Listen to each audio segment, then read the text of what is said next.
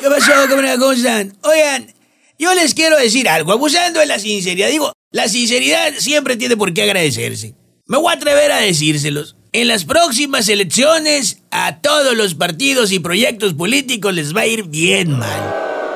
En serio, para que se les quite, a nadie le va a ir como sueña, cree o le calcula que le va a ir. Primero, porque nadie está haciendo siquiera el intento de hacer la diferencia. Segundo, porque todos basan su discurso en el mira, mira, mira, mira, mira, mira, todo, todo está mal, todo está mal, todo está mal, enójate y elígeme, ya después te vuelves a enojar conmigo.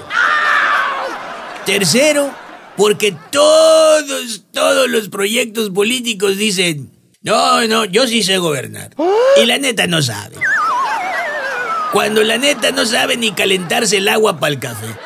Es más, no sabe ni tomar café sin quemarse la lengua.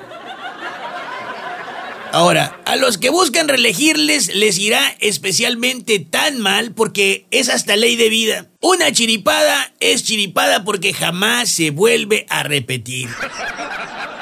Es decir, ni de chiripada se repite. Mientras que a Morena, la zafra de legisladores federales le va a salir con déficit porque, vaya, yo creo que a estas alturas no necesito ni decirles por qué.